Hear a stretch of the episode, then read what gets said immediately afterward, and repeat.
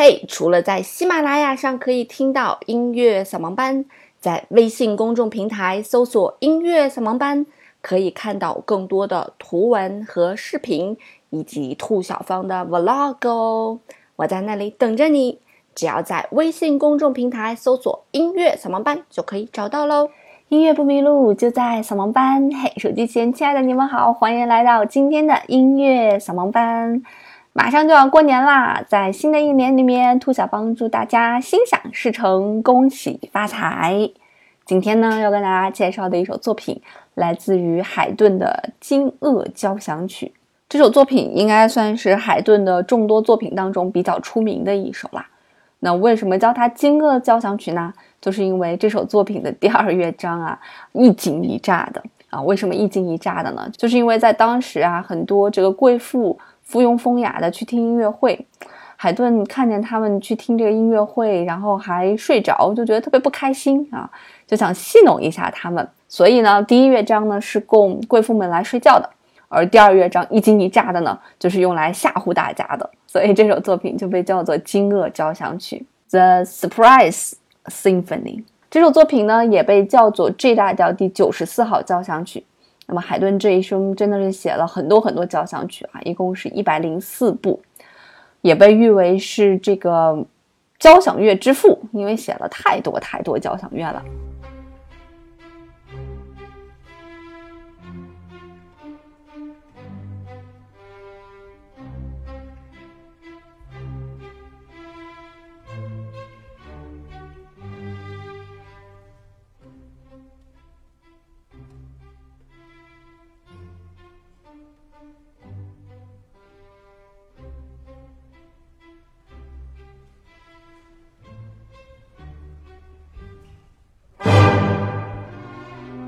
你有没有被吓到呢？这个版本啊，相对来讲还比较快一些。那么网络上还有一些版本呢，它起初的旋律当当当当当当当，这个旋律还要演奏的更慢一些。那么这种更慢、更舒缓的旋律，与这种整个乐队都砰的这一下吓唬你的 这一个音，来对比起来啊，它的那个效果会更明显。如果大家感兴趣呢，可以去网络上去搜一搜。那么这首作品呀，一共分为四个乐章。第一个乐章呢是一个慢板，第二乐章就是我们刚才听到的啊，是一个行板。第三乐章呢是一个很快的快板，第四个乐章呢也是一个很快的快板，分为这样四个乐章。那么交响乐呢，一般来讲都是分为四个乐章的。那么交响乐的这四个乐章的这种形式啊，其实就是由海顿来确立的。提到海顿这个名字呢，我不知道大家是不是熟悉哈，海顿。贝多芬和莫扎特被称为是古典主义时期的代表人物。很多时候我们会讲古典音乐，古典音乐广义上的古典音乐就是讲的是像德彪西呀、海顿呐、贝多芬呐、莫扎特呀、肖邦啊，我们都把它叫古典音乐。但是狭义上的古典音乐，这个古典其实它是有一个时期的，这个时期就是海顿、呃莫扎特和我个人觉得是半个贝多芬。当你去聆听海顿的音乐和你去聆听莫扎特的音乐的时候，你都有那种很典雅的感觉在哈。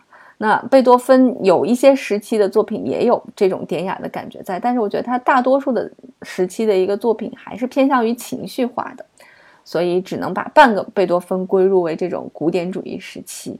那么真正的狭义上的古典主义时期，它其实指的就是这种音乐、这种感觉的音乐。那我们广义上的古典音乐，其实就指的是我们慢慢音乐长河当中的那些严肃音乐，啊，就是一定要看着谱，按照谱面来去演奏，按照哎作曲家的意愿来去演奏，我们都可以把它叫做古典音乐。因为你看，其实现在的很多流行音乐，对于我们写歌的来讲，流行音乐是不写谱的。嗯，什么样的人会找你写谱呢？比方说是中国音乐学院学民族或者学美声的，想来唱流行。啊，他管你要歌的时候会要谱，大多数都不会管你要谱，大多数都是啊给一个 demo，我自己去学就 OK 了。那对于爵士乐来讲，爵士乐的本质在于即兴嘛，那就更没有乐谱了。所以我们普遍把这个要按照谱子严格来去演奏的叫做严肃音乐，你也可以把它理解成为古典音乐。那么海顿呢，其实是贝多芬的老师，在海顿已经非常有声望的时候，嗯，贝多芬曾经为海顿写过一一部作品。那么海顿听了这部作品之后，觉得小伙儿挺有才，就把他纳为徒了。但其实，在贝多芬跟海顿学习的过程当中，贝多芬并没有觉得在后期海顿给予他很大的帮助，所以后来呢，这个贝多芬也觉得啊，没必要再跟海顿学了，我自己搞吧。所以也有讲说，这个师徒啊，后来因为这个教学教育的问题啊，有一些争执。海顿呢，这一生大概活了七十多岁吧，他出生的要比莫扎特早，但是在莫扎特去世的时候，海顿还活着，所以当时。海顿也是觉得天妒英才呀，也非常的难受。据说他的这个性格非常的随和，所以他也算是一种音乐类型的过渡吧。这种音乐类型呢，就是我们的巴洛克时期的音乐，就是巴赫的这种音乐，和再往后莫扎特和贝多芬的这种音乐，它也算是一个过渡。呃，所以有书在讲说，就是因为他的这种随和的个性。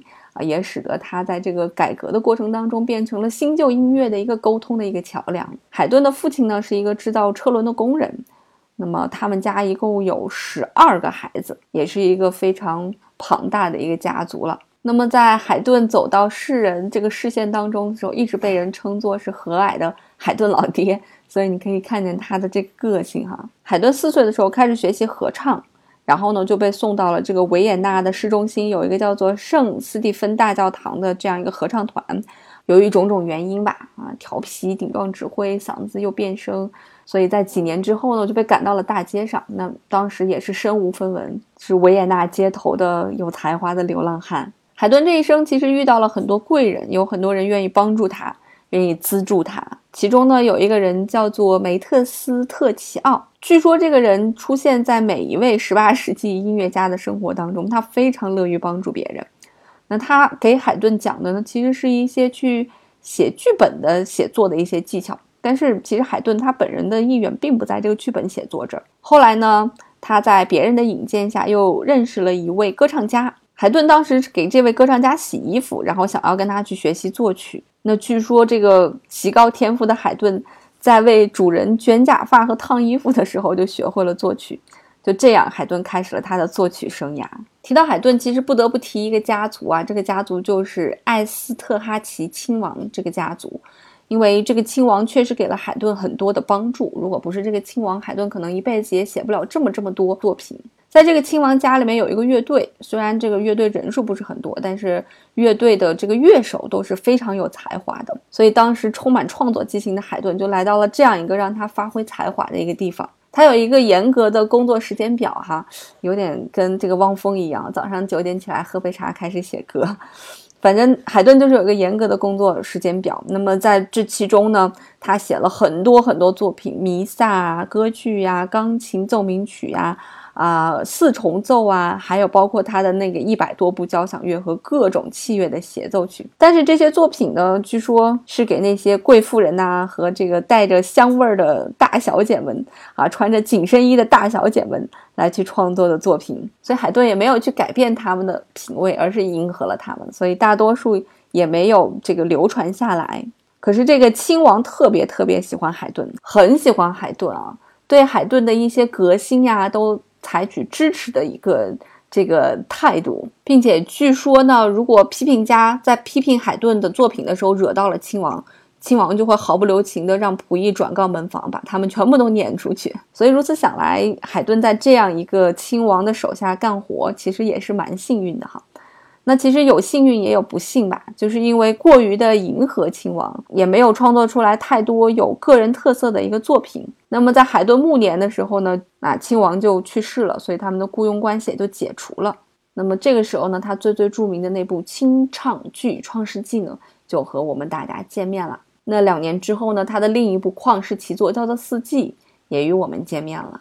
在海顿的一生当中啊，其实他是非常受人爱戴，也是非常受人尊敬的。所以听起来好像是很顺遂的一生哈。尽管有一些流浪的生活，但是在流浪过后啊，遇到了很多贵人帮助他的人。即便在这个不愁吃不愁喝的时候，没有创作出来太伟大的作品，但是在他的晚年暮年，在去世前一些年的时候，还是为后人留下了非常非常多的。名作，那么直到现在呢，海顿的名字依旧依旧是写在这个古典音乐长河上面非常重要的一个位置上面。